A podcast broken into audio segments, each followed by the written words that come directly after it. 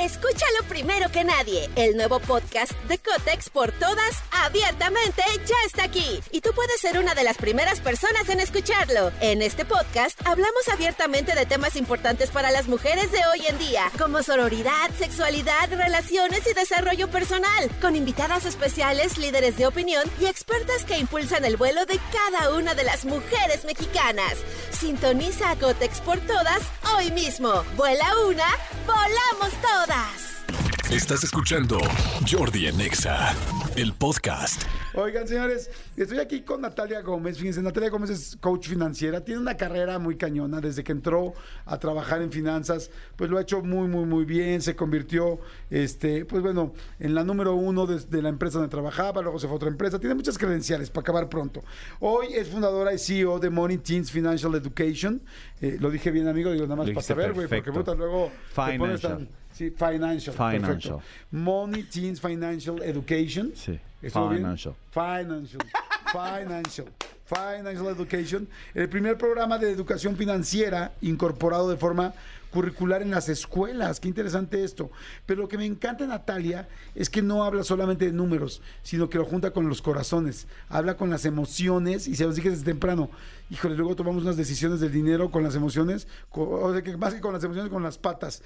Mi querida Natalia, ¿cómo estás? Encantada de estar aquí, Jordi. Me encanta estar aquí en tu programa. Como te estaba platicando hace ratito, soy fan. Entonces, bueno, me encanta. Eres regia, ¿verdad? Sí, 100%. Me Sí. delata el acento, ¿verdad? Sí, no, fíjate que no tanto, ¿No? pero lo había leído antes. Sí. Y este, y me encanta porque los regios son muy echados para adelante. Me encanta Monterrey. Sí. Fíjate, si yo tuviera que vivir en otra ciudad que no fuera la Ciudad de México, e- elegiría Monterrey. A mí me, me, encanta. me encanta Monterrey. Viví aquí también y también me encanta. La verdad es que se me hace una ciudad súper bonita. Claro. Escúchalo primero que nadie. El nuevo podcast de Cotex por todas, abiertamente, ya está aquí. Y tú puedes ser una de las primeras personas en escucharlo. En este podcast hablamos abiertamente de temas importantes para las mujeres de hoy en día, como sororidad, sexualidad, relaciones y desarrollo personal, con invitadas especiales, líderes de opinión y expertas que impulsan el vuelo de cada una de las mujeres mexicanas. Sintoniza a Cotex por todas hoy mismo. Vuela una, volamos todas. Con muchas personalidades y me encanta venir a compartirte este Ay, tema. gracias. Me encanta, me encanta. Porque Oye, dice, me encanta Monterrey, perdón que te interrumpa, y por tu ropita veo que eres de San Pedro. San Petrina, sí. San Pedro. ¡San Petrina! Ni modo. Lo alcanzó a ver en tu ropita y en tus joyitas. Sí, pues me delató, me delató la ropa, sí, soy San Petrina y bueno, feliz de estar aquí, de verdad. Oye, qué padre, qué padre. Natalia, qué interesante está este asunto de las emociones del dinero. No había escuchado esta visión o este ángulo. Fíjate Cuéntame. que como que siempre lo veíamos como dos temas súper separados, Ajá. como que la Universidad de Psicología estaba súper aislada del tema de los números porque eran como ciencias más exactas y realmente es que están súper vinculadas, o sea, tomamos mucho más decisiones desde la emoción que desde lo que estamos pensando. Ok. O sea, y tal cual, fíjate, la última muestra que tenemos que, que lo revela es, ¿te acuerdas en el COVID que todo el mundo salía pa- a comprar papel higiénico? Claro. Y que decías, no tiene ningún sustento lógico para Sí. hacerlo, porque pues nadie te dijo que el COVID te iba a dar diarrea, ¿verdad? Claro, exacto. Y todo el mundo salía a comprarlo porque tenía miedo.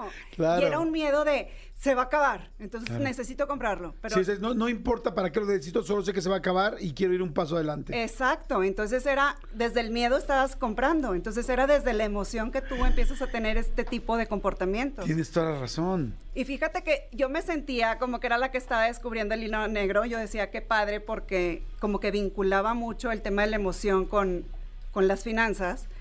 Y lo descubrí porque aunque empecé mi carrera, mi trayectoria financiera como casa bolsera, y era buenísima en la casa de bolsa. o Lo sea, sé, que fuiste así la aclamada. Llegué a tener el instrumento financiero con más rentabilidad en menos tiempo. Así me gusta, chico. Eso. Regia y de chapa adelante. Muy y bien. sabes qué? Que yo decía, me siento una farsante, porque en mis finanzas personales soy pésima. Ok. O sea, eras tenía- buena para hacer que todos los demás ganaran dinero. Exacto. Pero tú no lo estabas haciendo. ¿Por qué? Porque cuando se trataba de mí, involucraba las emociones. Ok. Entonces el tema cuando lo haces con el dinero de otra gente, pues no estás tan vinculada.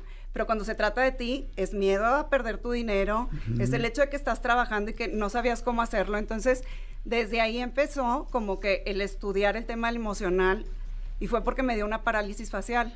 A mí me da una parálisis facial. No me digas. Y me dicen mis amigas, ¿sabes qué, Natalia? Yo sé que tú eres muy cuadrada, pero el tema es que no sabes conectar con tu emoción.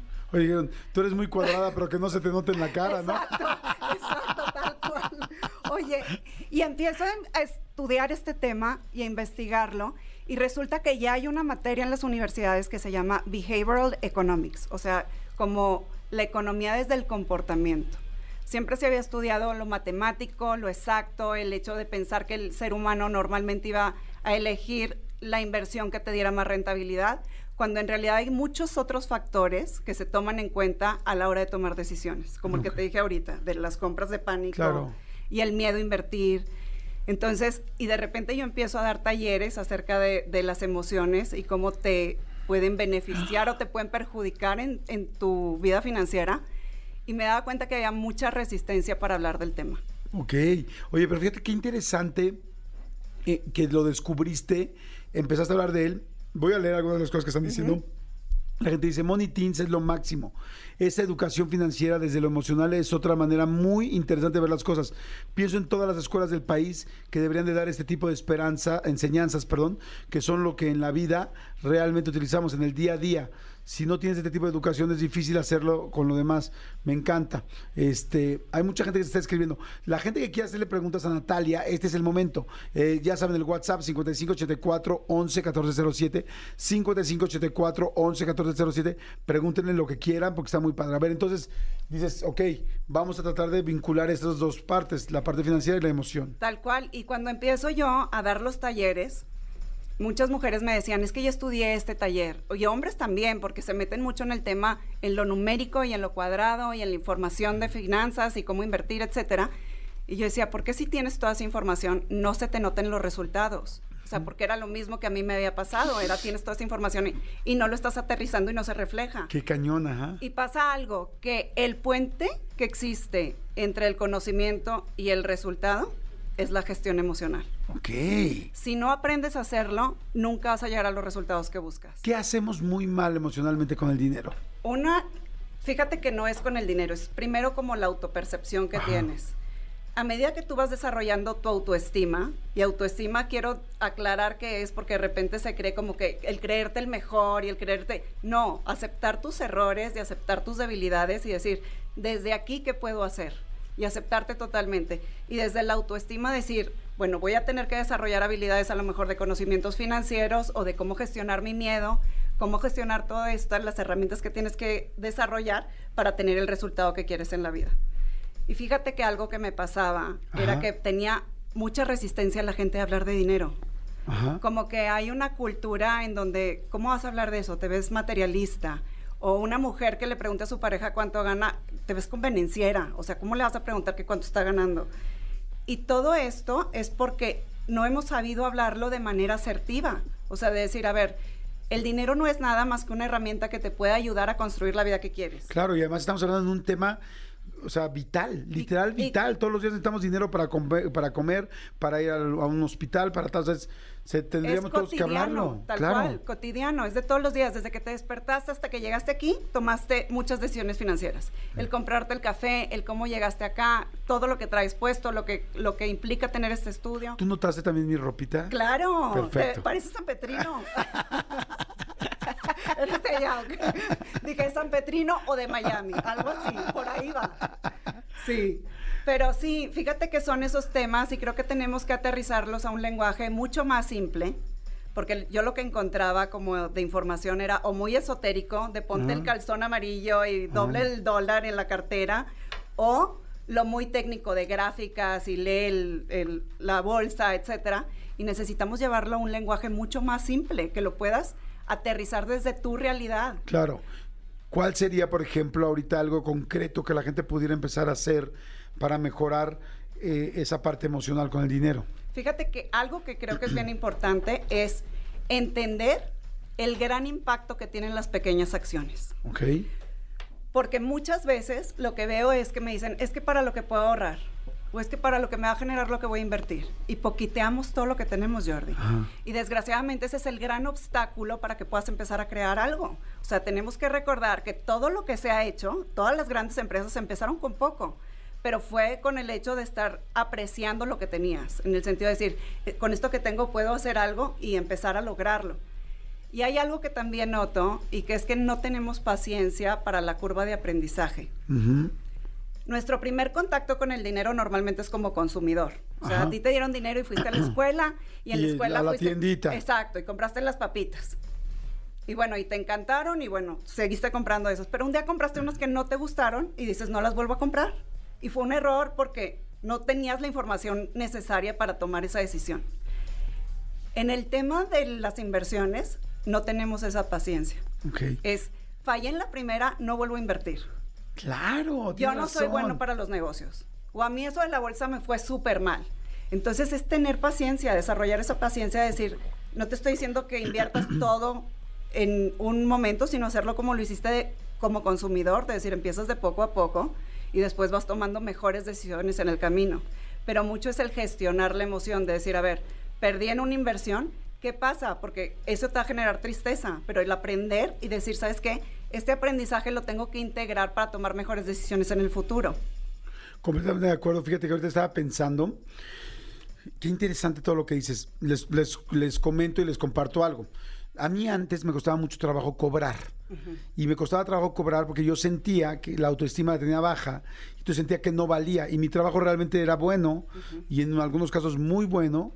Pero yo como que siento que inclusive los jefes te huelen cuando 100%. te huelen cuando no estás seguro de tu trabajo. Entonces, como, pues es esto, es lo que hay, es lo que tal. Y entonces yo de repente terminaba aceptando trabajos donde tenía muchísimo compromiso y chamba muy fuerte y muy buena que entregaba, cobrando muy poco. Hasta que de repente empecé a ver a compañeros que de repente era como, ah, me ofrecieron este proyecto, les dije que tanto, y si no, no lo hago. Y se los daban, y se los daban. Y yo decía, y yo, porque tenía ese miedo de, es que solamente tengo esta oportunidad de trabajo en estos seis meses, tengo que aprovecharla y no la puedo perder. O sea, y, mi, y- y mi miedo era, no lo puedo perder. Y cuando de repente empecé a ver a mis amigos y dije, a ver, no, pues aunque lo pierda, voy a cobrar lo que tengo que cobrar porque me estoy poniendo unas madrizas tremendas, ya no puedo con más trabajo. Y si lo voy a hacer, lo voy a hacer bien pagado. Si no, no lo voy a hacer. Prefiero buscar otra opción, aunque me eché dos meses buscando chamba. Sí. Y de repente cambió completamente mi ángulo. Y entonces de repente llegaba y era como, oye, pues tenemos esto. Ah, no, por esto no lo hago. Y me iba y me hablaban a, a las dos horas. Oye, mira, te conseguimos tanto. Sí, es que Y todavía cual. yo decía pues, sobre esa. Y era como, oye, ¿sabes qué? Si, si no sentía que fuera justo, y empecé a cobrar mejor a partir de que mi autoestima subió. Sí, es 100% real. O sea, lo que estás diciendo es eso. Y pasa algo, que de repente el no saber cobrar es porque estamos haciendo algo que nos apasiona muchísimo. O sea, veo a personas que dicen, es que yo lo haría, o porque, o de esta creencia también de, no me quiero ver abusiva, o no me quiero ver como fijado, y yo lo que quiero es ayudar. Entonces, justo tengo un video que hablo de aprende a cobrar y abro precisamente la autoestima. O sea, tienes que generar una buena autoestima para darle el valor a tu trabajo. Aparte pasa algo, Jordi. Entre más autoestima tienes, más te vas a invertir a ti y a tu crecimiento. Y eso va a provocar que lo sigas haciendo. Si no, pues te ponen un taller y que te dicen, oye, ¿sabes qué? Puedes tener un taller en Nueva York para que vayas a educar tu voz. Vas a decir, ay, no, pero ¿para qué? Cuesta mucho. No le apuestas a lo que no le crees. Claro. Y en el momento en que empiezas a generar tu autoestima, es claro que lo valgo porque sé que lo voy a generar y sé que me va a dar el trabajo que necesito. A mí me ha ido mejor cuando me, desco- me desconecto del dinero, cuando me dejo de preocupar cañón, cuando estoy súper contándolo y súper pendiente y ya tal, cuando de repente, te voy a dar un ejemplo, cuando de repente me compro algo caro, antes ni de broma me compraba algo caro, hay ciertas cosas que decías, no hombre, unos zapatos así o algo así, es tu mocho, un reloj así, ¿cómo crees? Y en el momento en que lo empecé, que dije, bueno, ok, los zapatos, empezó a generarse más dinero. ¿Por Sí, qué? Porque sabes que te empiezas mentalmente esta estructura en donde dices, sí lo tengo y sí lo quiero, y hay algo que tenemos que analizar también. Ese efecto que tú tienes de satisfacción de poder comprarte algo de mayor precio, te da una satisfacción porque es algo que tú estás logrando y te genera dopamina. En el cerebro tiene una recompensa como el que tiene el logro. O sea, cuando cada vez que tú estás logrando algo, se te genera este neurotransmisor. Entonces, cuando compras algo caro y aparte haces que esa química del cuerpo hace que generes más autoestima. O sea, no, y ojo, porque no quiero sonar como que cómprate todo lo caro, Claro. porque eso va a generar la autoestima. Yo la verdad estoy a favor de que empieces por dentro. Después tendríamos que estar buscando estos estímulos externos para darnos esa seguridad. Y creo que tiene que empezar desde adentro. Como dijiste tú, empezó desde adentro y después se reflejó en lo que yo ya estaba. Es que fíjense, comprando. en base a todo lo que está diciendo Natalia Gómez, es, ok, no, no, jamás me alcanzaría para eso, jamás, como claro, no, no somos tontos, no vas a agarrar y vas a decir, todo voy a comprar esos zapatos, pues no, no. Ok, esos zapatos, una vez los compras, pero los compras sin culpa, los compras diciendo, es que sí tengo ese dinero ahorita y lo voy a volver a generar, o sea, lo voy a volver a generar. Esa dopamina llega a tus emociones, a tu cerebro, se genera, entonces te sientes bien, Sí. sin miedo, sin culpa, no es como, no manches, esos zapatos que los compré, mira nada más, sino es como, güey, me siento bien tal. De alguna manera, en tu seguridad, conforme al demás trabajo o a como cobras, es, igual trabajas en la central de abastos y entonces diciendo, oye, ¿cuánto por la naranja? Pues sí, ya dices, y de repente, cuando te sientes bien con los zapatos y como sabes que lo vas a generar y te sientes más segura o más seguro, llegan y te ofrecen y dices, no, la gruesa de naranja, mira, algo me funciona en la escuela. la gruesa de naranja cuesta tanto, si la quieres. Si no, no. Tu seguridad, que te generó también los zapatos, hace que le diga, bueno, ok, te la pago a tres pesos más. Sí. Y ya estás ganando más para los siguientes zapatos. Sí. Pero sientes esa seguridad, les prometo, porque a mí me ha pasado y lo fui aprendiendo poco a poco y ahora que lo ratifica Natalia, me hace mucho sentido lo que estás diciendo. Sí, es eso. Hay, hay que acordarnos de algo. La autoestima puede empezar de adentro hacia afuera o de afuera hacia adentro. O sea, por ejemplo, tú empezaste con mucha autoestima y decidiste comprar los zapatos y esos zapatos te generaron más autoestima, ¿no?